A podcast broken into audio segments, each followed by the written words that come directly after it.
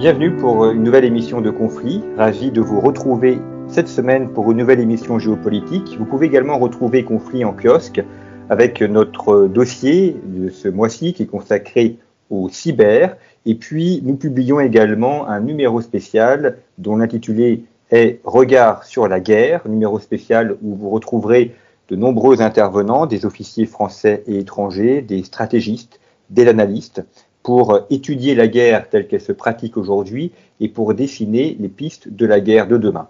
L'ensemble de nos numéros peuvent être retrouvés sur notre site internet revueconflit.com dans notre boutique en ligne où vous pouvez acheter les numéros en format papier et en format numérique. En format papier, ils vous seront livrés euh, quelques jours après votre achat. Et puis en, vous abonnant également à notre kiosque numérique, c'est la meilleure manière de soutenir Conflit et de nous permettre de vous proposer l'ensemble de ces contenus en accès libre, comme ces émissions que vous êtes de plus en plus nombreux à écouter et je vous en remercie chaleureusement. Alors cette semaine, nous partons en Afrique pour euh, évoquer la question de l'islam africain. Lorsqu'on parle de l'islam, trop souvent, on l'aurait dû au monde arabe, et puis euh, évidemment, la question de l'islamisme fait que c'est souvent le prisme aussi sous lequel l'islam est regardé. Et nous allons essayer au cours de cette émission de voir que l'islam est, est, extrêmement varié, qu'il n'y a pas le monde arabe uniquement, mais qu'il y a aussi l'ensemble de l'Afrique noire où il y a une présence musulmane extrêmement vive et intéressante à étudier, et puis des courants multiples de soufis, euh, de mouvements plus radicaux, euh, dont on va aussi essayer de comprendre comment ils fonctionnent et comment ils se développent. Pour euh, parler de ce sujet, je reçois cette semaine Marc-Antoine Pérouse de Monclos. Merci beaucoup d'avoir accepté l'invitation de conflit. Vous êtes euh, l'auteur de plusieurs ouvrages euh, consacrés notamment à, l'Afrique et récemment chez Vendémiaire, vous publiez L'islam d'Afrique au-delà du djihad. Comme chaque semaine, toutes les références des ouvrages des auteurs que nous invitons sont à retrouver sur le site internet de Conflit.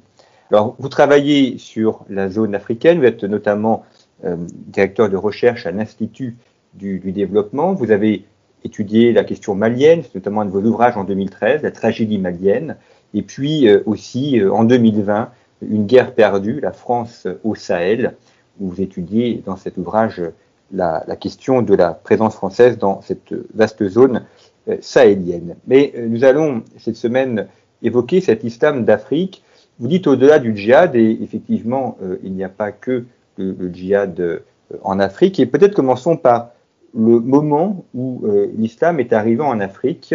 Alors, l'Afrique noire, l'Afrique euh, maghrébine, c'est euh, un, peu différent, mais en Afrique noire, à partir de quand on a la pénétration de, l'islam et, le développement des courants musulmans?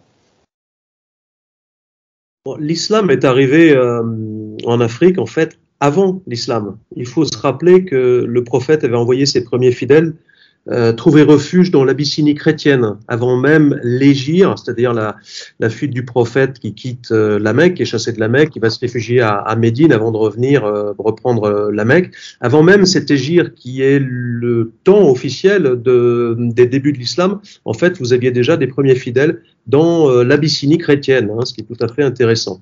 Bon, sinon, bah, écoutez, on peut dater ça dès le dès le 8e siècle, hein, quand effectivement, à travers des boutres, l'islam commence à se répandre un peu en, sur les côtes euh, est-africaines. Ensuite, effectivement, de manière plus massive à, travers l'Égypte sur l'Afrique du Nord.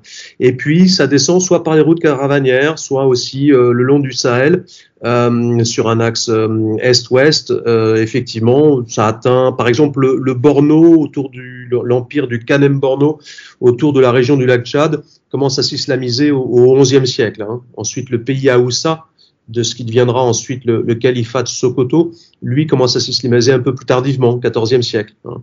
Euh, après, vous avez des présences islamiques très anciennes, hein, en Afrique subsaharienne, à Tombouctou par exemple. Ensuite, vous avez une diffusion également, plus vers le, le, sud. Et puis, il y a des phénomènes un peu, dont on parle très peu d'ailleurs, de, de présence musulmane, par exemple, sur les côtes sud-africaines, puisqu'en fait, le colonisateur britannique va importer notamment des Malais musulmans donc il y aura déjà aussi une, présence, une présence musulmane aussi assez ancienne en Afrique du Sud, hein, minoritaire certes, mais toujours active aujourd'hui.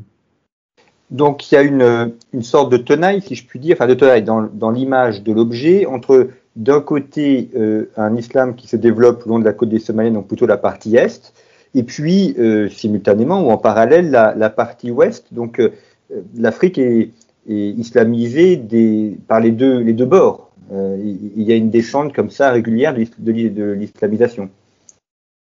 Non, c'est pas une descente régulière, c'est pas une, une, invasion non plus. Ça se joue surtout le long des lignes de commerce. Et c'est un islam multipolaire. Hein. Il y en a un qui est d'importation, bon, qui est très mineur certes, hein, mais d'importation, euh, finalement c'est importation de main d'œuvre hein, par les Britanniques en Afrique du Sud. Mais c'est pas effectivement là que va se jouer euh, la présence de l'islam en Afrique subsaharienne. Sinon, c'est surtout à travers les voies commerciales. Alors à travers la mer Rouge, à travers les flux transsahariens. Euh, et tout ça se fait de manière très progressive il n'y a pas, euh, a pas de régularité, si vous voulez.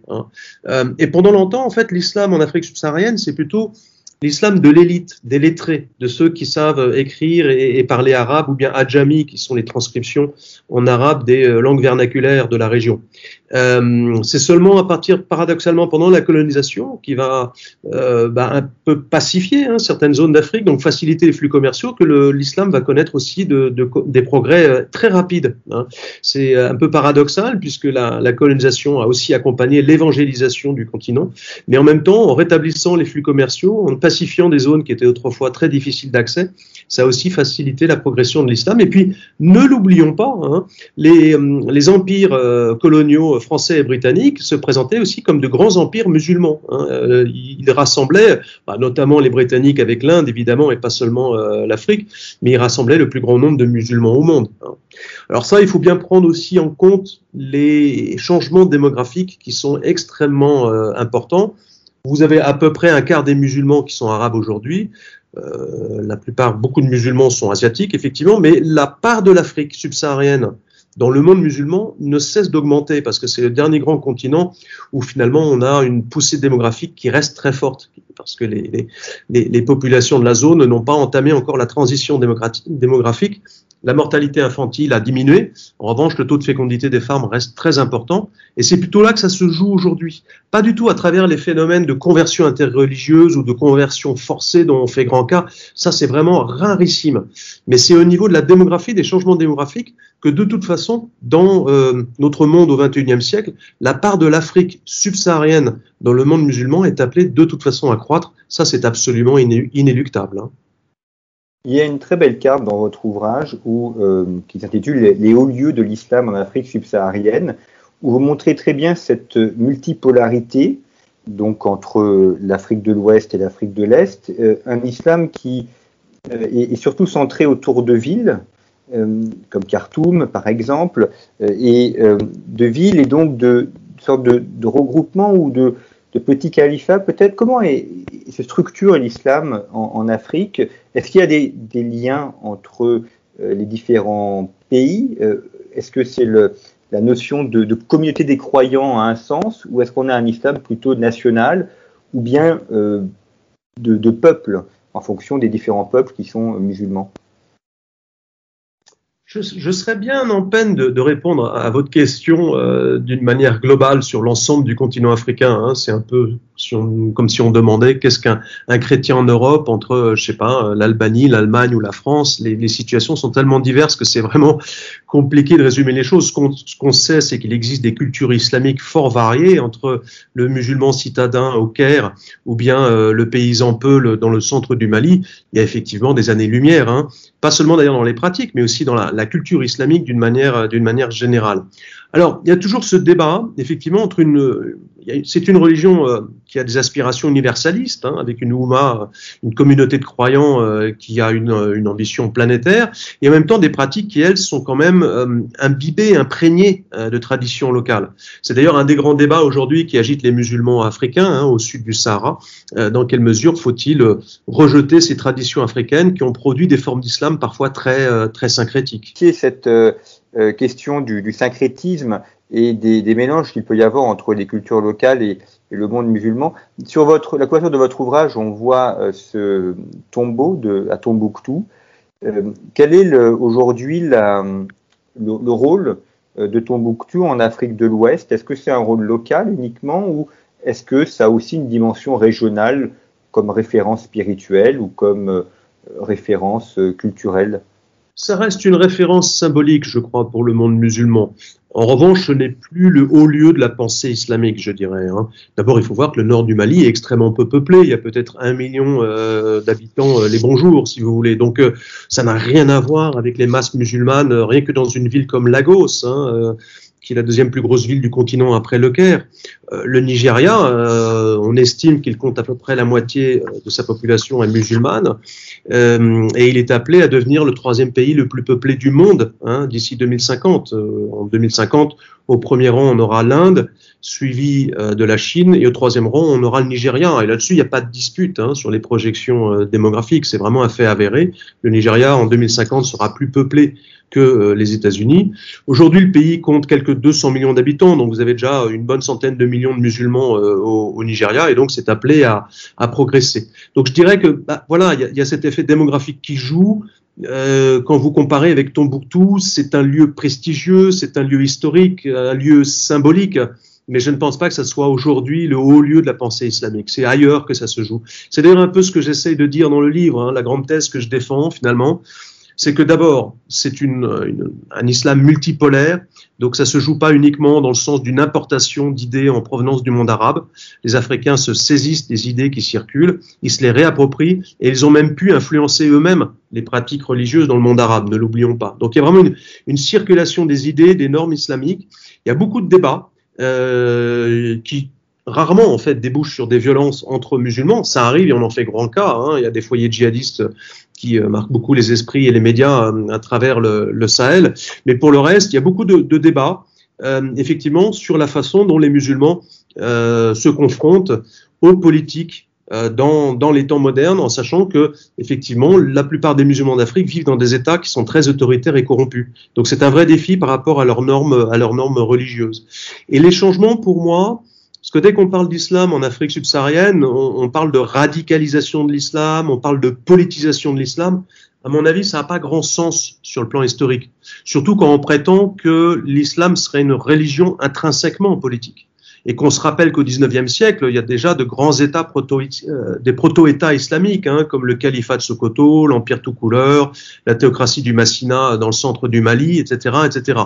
Donc finalement, quelque part, l'islam est au pouvoir au XIXe siècle. Donc euh, voir qu'il y a encore aujourd'hui des musulmans qui demandent une islamisation du champ politique ne me paraît pas euh, en soi euh, complètement euh, novateur. Il y a des formes évidemment de revendications qui elles sont novatrices, qui s'adaptent aux techniques modernes, les réseaux sociaux, les élections, etc. Bien sûr, mais je dirais que l'islam a toujours eu une dimension politique, comme beaucoup de religions d'ailleurs. Euh, donc parler de politisation, dire que l'islam d'aujourd'hui serait plus politique que celui d'hier, ça me paraît étonnant, à moins de considérer que finalement l'islam serait politique uniquement quand il sert à contester les pouvoirs établis et non pas à faire régner l'ordre. Parce qu'autrefois, euh, l'islam, et c'est encore euh, d'une certaine manière le cas aujourd'hui, hein, sert aussi à faire régner l'ordre, à réprimer aussi des contestations et pas seulement à s'insurger au nom du djihad. Donc voilà, le, livre revient un peu sur cette question de politisation de l'islam, même si, cette politisation prend de nouvelles formes, et puis également sur la notion de radicalisation. Hein. Il y a toujours eu des séquences où l'islam sert à justifier des violences, que ce soit des violences de répression de la part des pouvoirs établis ou des violences insurrectionnelles.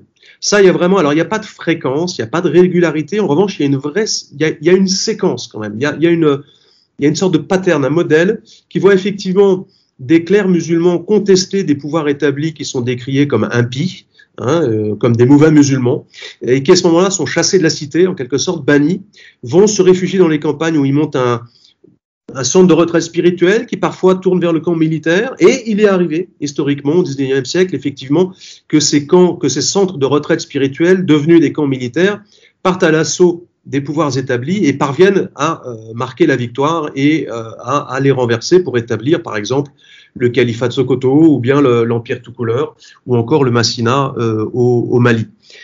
Ça, ces séquences sont intéressantes parce qu'on les retrouve vraiment d'un siècle à l'autre et d'un pays à l'autre, si vous voulez. Hein. Euh, mais ça, ça montre bien qu'il y a toujours eu un rapport entre l'islam et la, et la violence, comme il y en a dans beaucoup de religions en fait, hein, où finalement le, le, corpus religieux sert à justifier des insurrections ou au contraire des répressions. Et donc là aussi, si vous voulez. Il n'y a rien de très nouveau, si ce n'est évidemment dans les formes que prennent les djihad contemporains. Dans la question du djihad contemporain, dans, votre ouvrage, vous analysez également la, question du soufisme et, vous montrez euh, les, relations euh, ou les oppositions qu'il peut y avoir entre les deux. Alors, on, euh, le, soufisme fait parfois un peu fantasmer parce qu'on a l'impression que c'est l'islam qui va, qui va permettre d'empêcher ce qu'on appelle justement la radicalisation. Alors, on, a tendance à employer des mots qui sont chargés de sens, mais qui finalement ne veulent plus trop rien dire à force d'être employés un peu à tort et à travers. Le, soufisme, qu'est-ce que c'est exactement et, comment euh, se manifeste-t-il en Afrique? Le soufisme, c'est souvent un, rapport mystique, voire extactique euh, à, l'islam, à la parole prophétique, mais c'est aussi souvent une organisation confrérique de la communauté des croyants. Hein. Donc c'est des grandes confréries soufis.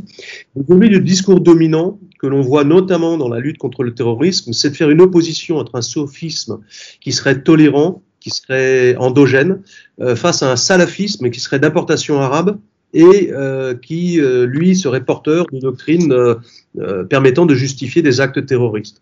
Or, en réalité, la situation est beaucoup plus complexe que ça. D'abord, je montre qu'il y a autant de divergences à l'intérieur du monde soufi qu'il y en a entre les salafistes. Il y a des salafistes quiétistes qui souhaitent se retirer du monde, d'autres qui veulent participer aux élections, d'autres encore qui veulent effectivement prendre les armes pour protester contre les injustices sociales. Et vous avez aussi des tendances à l'intérieur du sophisme qui vont de tous les extrêmes, si vous voulez, hein, entre l'ermite pieux euh, jusqu'à euh, des formes violentes d'utilisation de l'islam, comme au XIXe siècle. Hein. Il faut rappeler que les djihad du XIXe siècle n'étaient pas portés par des doctrines salafistes, mais par des euh, confréries soufis. Ça, c'est quand même important de le rappeler. Hein. Donc on voit qu'il y a des, des séquences, il y a des moments d'histoire qui diffèrent et qui nous invite à relativiser l'idée qu'il y aura un bon et un mauvais islam.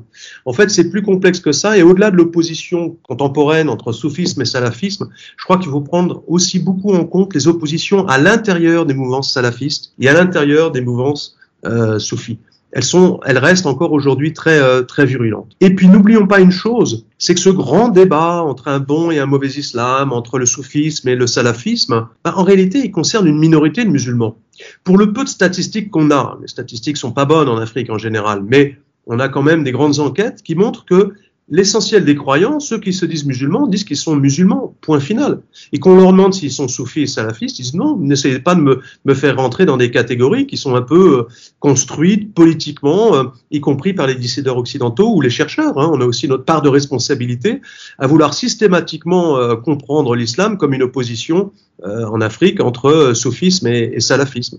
Encore une fois, ça ne concerne en fait d'abord essentiellement que les, les imams dans les mosquées, qui sont souvent mais pas tous, affiliés à des courants de pensée plus ou moins précis, mais aussi assez fluides en réalité, assez plastiques. Et puis voilà, euh, pour le reste, euh, l'immense majorité des croyants musulmans au sud du Sahara ne se reconnaissent pas forcément dans ce vocable de soufis et de, et de salafistes. Donc il faut peut-être un peu désamorcer cette lecture d'un islam euh, extrémiste qui serait d'origine étrangère, arabe, face à un islam endogène qui serait plus, plus tolérant, mais qui néanmoins a été le porteur des grandes djihad du 19e siècle. Et là-dessus, j'ai tout un chapitre sur ce que j'appelle une histoire brève, du, du, une histoire longue et même brève du, du, euh, du djihad en Afrique, euh, pour rappeler que les djihad d'autrefois, qui aujourd'hui sont encensés, hein, qui ont été intégrés dans l'ordre colonial, euh, en fait étaient extrêmement violents.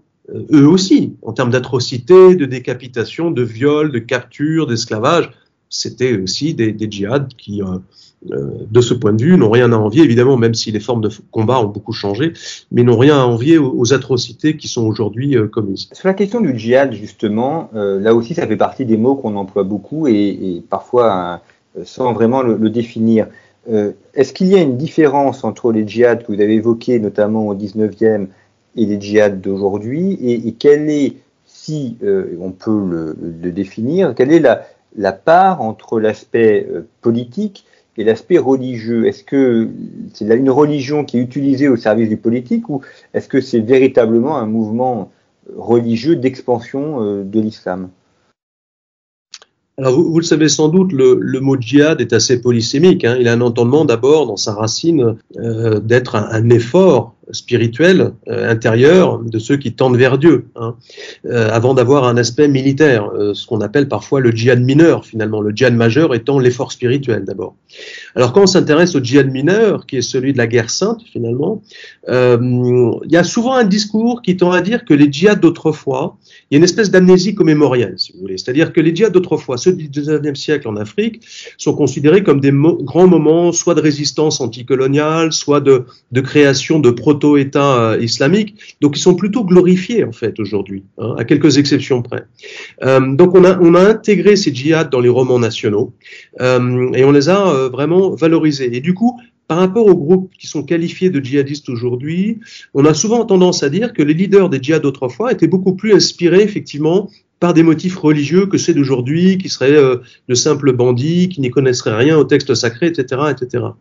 En réalité, quand on regarde un petit peu plus près, on se rend compte d'abord qu'il y a un phénomène, alors là, qui est d'abord de nature militaire finalement, qui est que les idéologues, euh, que ce soit dans un mouvement d'inspiration marxiste ou, djihadiste, bah, les idéologues sont assez vite tués finalement. Et donc plus le conflit dure, plus les motifs du conflit prennent, euh, relèvent de, de, de, de, raisons de cause qui sont beaucoup plus euh, pragmatiques, qui sont liées euh, au pillage, qui sont liées aussi à la vengeance et, qui écartent du projet religieux initial, si vous voulez. Et ça, c'est des choses qu'on voit très bien avec le califat de Sokoto, par exemple, dans l'actuel Nigeria, euh, au 19e siècle, puisque c'est un, califat qui rayonnait en fait bah, quasiment du Mali. Hein. Le, le, le, Massina malien était considéré comme un État vassal du califat de Sokoto qui allait jusqu'au nord du Cameroun. Hein. Donc c'est vraiment absolument immense, hein, il, faut le, il faut le rappeler.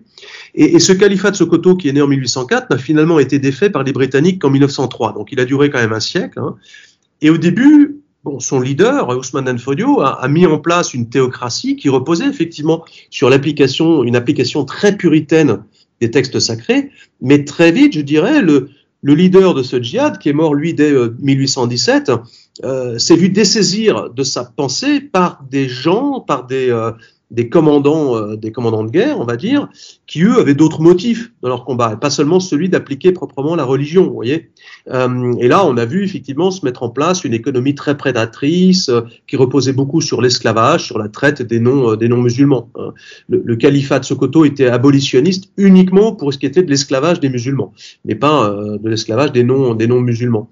Et donc très vite, on voit qu'il y a une espèce de dérive matérialiste finalement euh, de, ce, de ce califat. Et ça, c'est quelque chose que, que l'on peut voir d'ailleurs encore aujourd'hui. Hein. Il y a certains groupes djihadistes qui ont été effectivement fondés par des imams. Je pense à Boko Haram avec Mohamed Youssouf ou bien la Katiba Massina avec Koufa. Hein.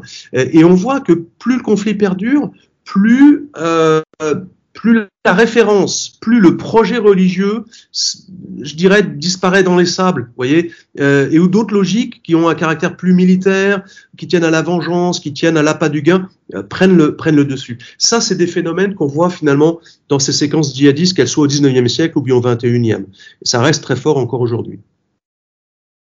Sur la question euh, également du, djihadisme, vous avez étudié notamment le, domaine, du Sahel. Euh, est-ce que euh, il y, a une focalisation sur le djihadisme. Est-ce que euh, c'est uniquement l'élément qui, favorise la violence ou est-ce qu'on n'a pas aussi un, aspect de, violence quotidienne qui, est, euh, qui, qui, qui, couvert d'islam pour donner une dimension un peu plus, un peu meilleure ou un peu plus, plus importante. Pour préciser les choses, dans les sociétés musulmanes du Sahel, vous avez un millefeuille de conflits. Hein. A du banditisme rural, du vol de bétail, des bandits de grand chemin, euh, en veux-tu, en voilà. Le mariage précoce des filles est aussi une violence en tant que telle euh, l'excision, j'en passais des meilleurs. Donc, je suis pas sûr. Est-ce que c'est les différentes formes de violence qui affectent les sociétés musulmanes qui, vous intéressent ou, ou, vous faisiez référence à autre chose? Oui, en fait, c'est-à-dire que le fait de ces violences, on va dire euh, quotidiennes euh, ou, usuelles, enfin, de droit commun, est-ce que elles sont parfois recouvertes d'un vernis de djihad? Pour avoir une dimension on va dire, un peu plus euh, méritante euh, que simplement de faire de la rapine ou euh, de faire des, des crimes de, de, droit chemin. Oui, alors ça, bah, c'était aussi le cas au 19e siècle, c'est-à-dire que vous avez toujours un élément criminel qui vient se glisser dans des insurrections qui se veulent initialement euh, politico-religieuses. Hein. donc des, des, gens qui profitent de situations de chaos pour mettre la main sur des terres, des femmes, euh, sur des ressources. Euh, voilà, ça c'est des, des, choses que l'on voit et c'est pas c'est pas spécifiquement contemporain. Il y a toujours du, du criminel qui, qui est entremêlé et c'est souvent difficile de, de, faire la différence. Ce qu'on voit, c'est que vous avez quelques, ce qu'on peut voir quelquefois, c'est que vous avez des revendications pour des enlèvements euh, qui sont faites au nom d'un groupe djihadiste, mais qui en réalité euh, l'enlèvement a été commis par des groupes complètement crapuleux, si vous voulez, euh, qui essayent de faire monter les enchères en se réclamant d'une mouvance djihadiste, qui peut d'ailleurs ensuite régler ses comptes, hein, ou alors accepter euh, du moment qu'on partage le fruit de la rançon. Donc ça devient très compliqué. Il y a beaucoup effectivement d'actes de violence qui sont imputés à des groupes djihadistes, mais qui sont pas forcément commis par vraiment des gens qui seraient, euh, comment dirais-je, impliqués, euh, engagés dans un projet politico-religieux. Ça, c'est très courant, puisque ces groupes agissent aussi dans des dans des régions qui de toute façon connaissaient déjà de nombreuses formes de violence, hein, y compris des rébellions comme euh, le sécessionnisme touareg ou des diverses bandes armées qui sillonnent le, Tchad au cours des années 80, pendant les années de guerre civile. Ça, c'est vraiment des choses qui viennent aussi euh, se greffer sur les logiques euh, djihadistes d'aujourd'hui, y compris pour ce qui est du braconnage euh, du côté de la frontière Cameroun-Nigeria, ou bien encore les trafics de drogue au Mali.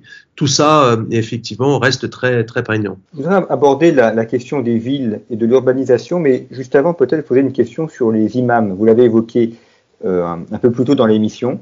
Mais euh, comment euh, sont-ils formés euh, De manière générale, évidemment, il y a toujours probablement une multitude de cas, mais de manière générale, comment sont-ils formés? Est-ce que c'est une formation locale ou est-ce qu'on en a également qui vont au Caire, peut-être en Arabie Saoudite, pour se former et, et, ensuite donc revenir dans leur pays pour délivrer leur enseignement ou diriger la, communauté dont ils ont la charge C'est une grosse différence entre l'Afrique subsaharienne et le monde arabe, c'est que dans le monde arabe, la formation des imams est beaucoup plus contrôlée par les États, hein, en Algérie ou, ailleurs. Dans le cas des mondes subsahariens, euh, les États sont plus faibles et ils parviennent moins à monter des filières de formation. Il y a eu des tentatives, y compris du temps de la colonisation, hein, où les Britanniques et les euh, Français ont tenté de monter des madrassas pour euh, former des, ben voilà, des, juristes, des jurisconsultes islamiques, des, des imams qui auraient voilà, plutôt été favorables à la colonisation. D'une manière générale, si vous voulez, la formation des imams est beaucoup moins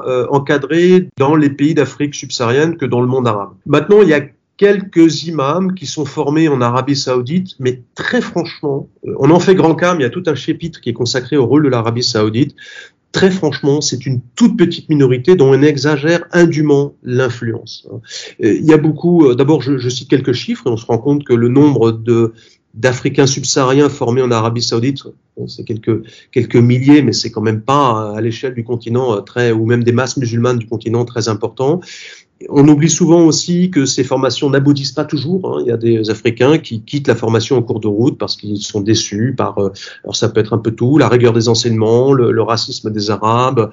Voilà, ils ne s'y font pas et ils reviennent dans leur pays sans avoir achevé leurs études islamiques. Donc, il y a, il y a beaucoup de cas de figure et je crois qu'il ne faut pas trop exagérer le rôle qu'aurait euh, bah, l'Arabie saoudite notamment dans la formation des imams d'Afrique subsaharienne. Sachant qu'il y a aussi d'autres filières hein, qui sont en train de se développer vers le Maroc, par exemple, euh, qui essaye de promouvoir un islam du juste milieu par opposition au wahhabisme saoudien, euh, qui a conclu d'ailleurs des accords de formation des imams du Mali, par exemple. Ça fait aussi partie d'une sorte de diplomatie religieuse, confrérique et soufie pour euh, réintégrer le Maroc dans l'Union africaine, notamment sur la question du, du Sahara occidental, hein, qui n'est pas résolu, qui est toujours euh, occupé par les forces marocaines. Donc là se déploient aussi des, des formations, mais où il y a des soubassements diplomatiques, mais là aussi, que ce soit dans le cadre du Maroc ou des formations proposées au Soudan, ou bien autrefois en Libye, hein, c'est plus le cas aujourd'hui, on voit que les nombres de personnes concernées par ces formations restent quand même assez dérisoires. Donc très souvent, en réalité, euh, les imams sont relativement autodidactes. Et d'une certaine manière, ils suivent la tradition prophétique d'ailleurs, qui disait que n'importe quel musulman a un peu comme devoir de voilà, de faire la dawa, de faire la, de propager la bonne parole et de convertir son prochain, et donc pourquoi pas de mener aussi la prière. Donc vous voyez, il y a euh, aussi beaucoup d'autodidactes en fait euh, en Afrique subsaharienne. Et là, je dirais que la filière de notamment du côté des marabouts, hein, ceux qu'on appelle les marabouts. Et donc la, la, filière de formation est pas du tout aussi codifiée, rigide et institutionnalisée qu'elle ne l'est dans les pays du monde arabe.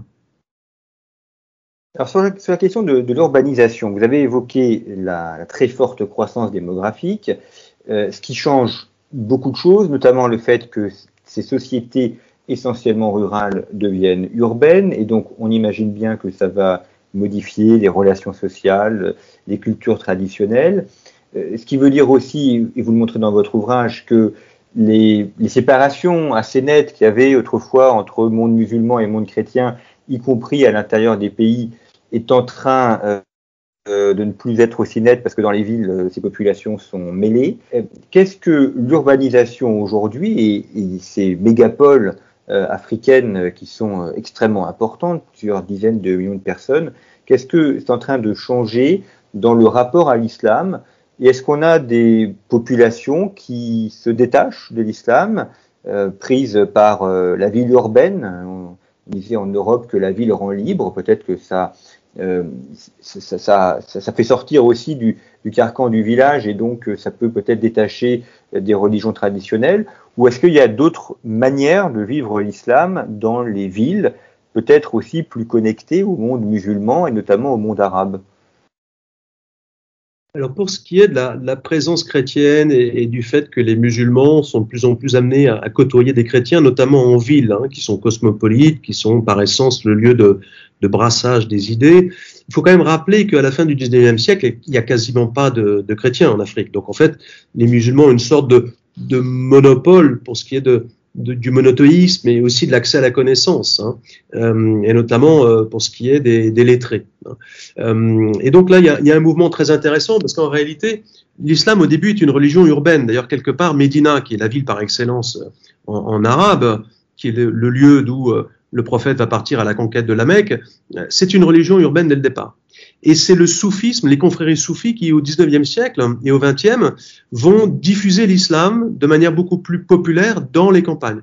Et aujourd'hui, ça revient vers la ville, où il y a effectivement montée en puissance de salafistes euh, qui sont rigoristes, qui veulent revenir euh, à la religion des origines, par opposition au syncrétisme des soufis, c'est comme ça qu'ils le désignent, euh, et qui, eux, sont plutôt effectivement établis en milieu urbain, euh, ils séduisent notamment les, élites modernes hein, musulmanes euh, par réaction euh, au traditionnalisme des, marabouts hein, euh, et à parfois à leurs abus aussi hein, dans l'exploitation des, croyants en leur demandant des offrandes incessamment. Et donc c'est intéressant de voir qu'il y a un peu cette espèce de, mouvement de l'urbain vers les campagnes puis de nouveau vers les, vers les villes. Hein. Alors aujourd'hui effectivement, bah voilà, les, les chiffres, bah, il y a un organisme qui s'appelle le Pew Research Center je vous l'ai dit, les statistiques sont très disputées en Afrique, mais enfin les chiffres sont tels qu'ils disent quand même quelque chose, qui montre par exemple que au début du XXe siècle, hein, vous avez peut-être un tiers d'Africains qui sont musulmans et 10% qui sont chrétiens. Euh, Aujourd'hui, on est à 50% chrétiens et toujours un tiers de musulmans. Même si, encore une fois, je vous l'ai dit, hein, à cause de la fécondité, la plus forte fécondité des, euh, des femmes au Sahel que sur les villes de la côte euh, ouest africaine, par exemple, qui sont davantage chrétiennes, fait que ce pourcentage va vraisemblablement euh, évoluer. Mais on voit bien que finalement, rétrospectivement, il faut parler d'une christianisation de l'Afrique. Hein. Euh, et cette christianisation, elle se joue effectivement notamment dans les villes. Et, donc là, il y a, y a émergence de nouvelles formes de, culture islamique, avec des formes de syncrétisme aussi, de rapprochement et pas seulement d'opposition entre chrétiens et musulmans. Donc on voit aussi que Certains phénomènes, comme la célébration des mariages à l'église, se fait désormais à la mosquée, ce qui n'était pas le cas traditionnellement chez les musulmans. Euh, que des phénomènes comme les grandes veillées nocturnes, qui sont très euh, prisées des mouvements euh, évangélistes, sont repris aussi par des musulmans euh, yoruba à Lagos, au Nigeria. Euh, et que du coup, on peut se retrouver aussi à avoir des offices le vendredi et le dimanche. et donc voilà, on voit, on y a des mélanges qui s'opèrent truc qui s'appelle Islamic Church, qui est l'église de la chrétienté et de l'islam et de l'herbalisme, c'est-à-dire des religions traditionnelles réunies en un. Vous voyez, mais ça c'est un exemple mm. tout à fait extrême. Hein. Mais par exemple, il y a des cas aussi en Éthiopie, euh, vous avez des gens qui portent des prénoms à la fois musulmans et chrétiens, et qui se redéfinissent en permanence. Euh, donc il y, y, a des choses qui sont en train d'émerger dans les villes, des mouvements, de nouveaux mouvements prophétiques qu'on a beaucoup de mal à définir comme étant euh, musulmans ou chrétiens, hein, et qui, s'inspirent un peu des deux. Voilà. Mais ça reste très marginal. Hein, mais c'est simplement, en revanche, on voit bien qu'il y a quand même des phénomènes d'acculturation euh, à la fois de la part des chrétiens et de la part des musulmans. Hein, ça, ça me paraît assez évident. Et évidemment, la ville qui est par excellence le lieu du brassage permet cette, facilite cette acculturation. Alors, dernière question pour euh, terminer notre entretien sur le rapport que les, les élites euh, nationalistes ont avec la religion musulmane ou avec la, religion chrétienne. on voit par exemple Boko Haram qui, rejette le christianisme comme étant étranger, c'est cela que ça veut dire, enfin Boko Haram, euh, cette culture occidentale qui est euh, haram, interdite, euh, dans la, définition de la culture africaine, comment est-ce que l'islam est perçu, que cette religion vient aussi de l'extérieur. Est-ce que ça ne pose aucun problème? Ou est-ce qu'on a des mouvements plutôt plus nationalistes qui pourraient considérer que c'est une religion étrangère à l'Afrique et donc il faudrait peut-être la, rejeter et revenir à des traditions, à des religions locales? Bon, moi, je, vous avoue que je ne sais pas ce qu'est la culture africaine, hein, mais je ne sais pas ce qu'est la culture européenne non plus. Euh, donc, entre un Macédonien, un Allemand et un, Britannique, c'est un peu compliqué de, mettre tout dans le même sac. Donc, je ne peux pas avoir une, réponse générale à votre question. Euh, L'islam est souvent présenté comme une religion euh, précoloniale en fait, euh, et même de résistance aux colonisateurs, ce qui la valorise plutôt. et il y a eu bah, l'islam a été très largement intégré dans les romans nationaux, euh, dans le monde arabe, au Nigeria, au Soudan, notamment avec le phénomène du madisme, comme on l'appelle. Hein. et ça, ça fait partie voilà, de, des romans nationaux. Donc je dirais que l'islam a plutôt au moment des indépendances notamment, si on devait vraiment généraliser, notamment dans la zone sahélienne, euh, plutôt assis des projets euh, d'État euh, nationaux. Hein. à tel point d'ailleurs qu'il y a quelques pays, il y en a peu, mais qui ont essayé de monter des républiques islamiques. Alors il y en a un à qui ça n'a pas réussi, c'est le Soudan, hein, qui s'est divisé en deux avec l'indépendance du Sud en, en, 2011. Et puis sinon, il y a bah, le, la Mauritanie, qui est une république islamique mais qui a su composer aussi avec les réalités politiques, hein, puisqu'elle fait partie du, du groupe du, du, G5 Sahel, les pays du G5, le groupe des cinq, qui avec le Mali, euh, le Burkina, euh, le Niger et le Tchad combattent avec la France et l'opération Barkhane contre des groupes djihadistes. Et la République islamique de Mauritanie fait partie de cet effort militaire. Donc on voit bien que là, il y a des accommodements qui avait beaucoup moins du côté du Soudan, mais le Soudan en a payé le prix puisque finalement la dictature Bachir, qui avait mis en place cette république islamique, a fini par chuter, renversée par une révolution euh, populaire. Et je dirais que là, de ce point de vue, euh, la tentative de république islamique euh, dans le nord du Soudan est plutôt en train de se, de se perdre dans les méandres de, de nombreuses disputes pour savoir comment sera la prochaine forme de gouvernement dans ce, dans ce pays, par ailleurs fort, fort agité. Donc voilà, je dirais que l'idée c'est plutôt qu'il y, a eu dans certains pays, et encore une fois je ne peux pas généraliser, mais il y a eu convergence entre islam et nationalisme. Vous voyez? Euh, mais d'une certaine manière, Kadhafi a aussi essayé d'utiliser l'islam à sa manière. Hein. Il, a, il, a, il, a, financé énormément de, de, de formation, de, de bon, pour, euh, pour se présenter comme un leader à la fois de, de l'Afrique en général et euh, du monde islamique euh, en particulier, ou encore de manière encore plus générale. Je ne sais pas dans quel sens il faut le prendre. Et pour les pays de l'Afrique, ce sera ma dernière question, les pays de l'Afrique euh, de l'Ouest, euh, où il y a de, plus en plus d'un côté de chrétiens et de musulmans, notamment sur le fait de l'évolution démographique, euh, le défi sera aussi d'être une nation multiculturelle avec ses religions différentes, parfois antagonistes.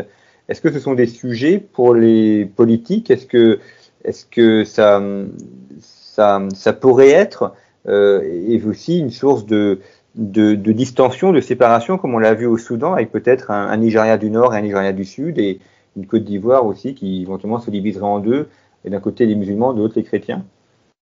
Oh non, je n'y crois pas. L'histoire du Soudan est trop singulière. Hein. C'est un pays qui a été développé comme deux pays en fait par le colonisateur britannique. Donc euh, le fait que le Sud devienne indépendant euh, là-dessus puise ses racines dans des oppositions qui sont pas que religieuses, hein, certainement pas. Dans le cas du Nigeria, tout le monde a intérêt à rester partie prenante au même pays puisqu'il vit de sa rente pétrolière qui euh, en fait est produite dans quatre des 36 États fédérés. Donc en fait, euh, beaucoup de gens ont intérêt à rester dans un dans un Nigeria uni, dans un, marché commun, si vous voulez. Euh, donc je ne crois pas du tout à une division d'un Nigeria suivant des lignes religieuses, qui d'ailleurs fonctionne pas. Hein.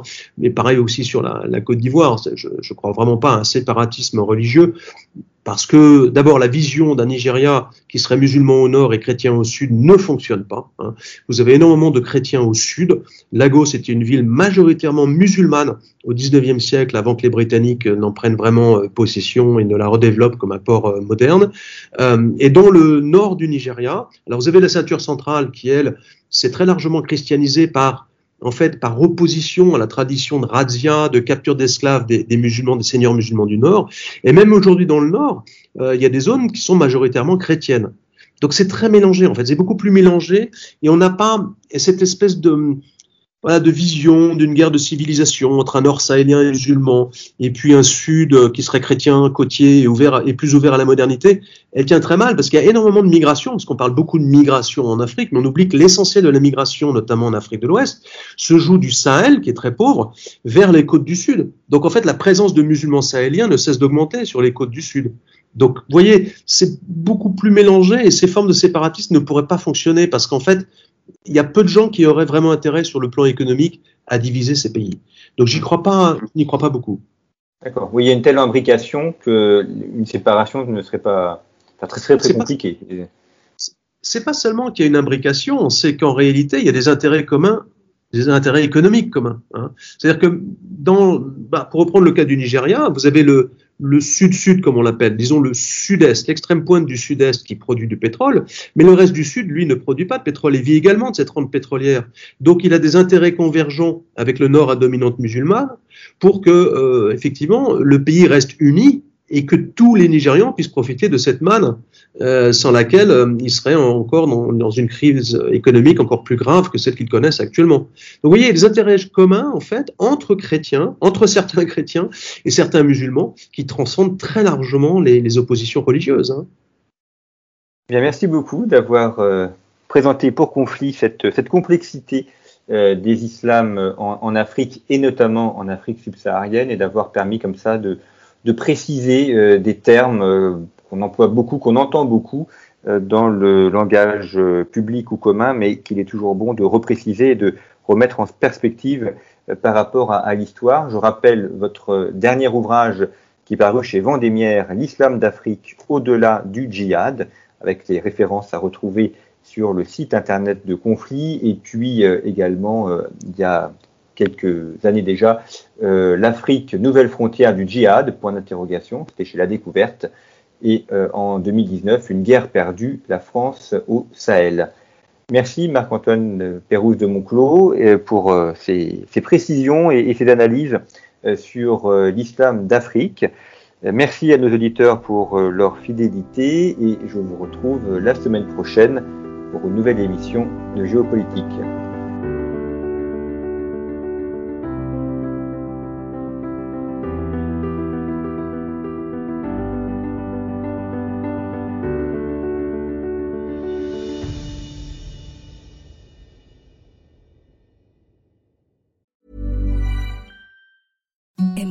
Softest sheets you've ever felt. Now imagine them getting even softer over time. That's what you'll feel with Bowl and Branch's organic cotton sheets. In a recent customer survey, 96% replied that Bowl and Branch sheets get softer with every wash. Start getting your best night's sleep in these sheets that get softer and softer for years to come. Try their sheets with a 30-night guarantee. Plus, get 15% off your first order at bowlandbranch.com. Code BUTTERY. Exclusions apply. See site for details.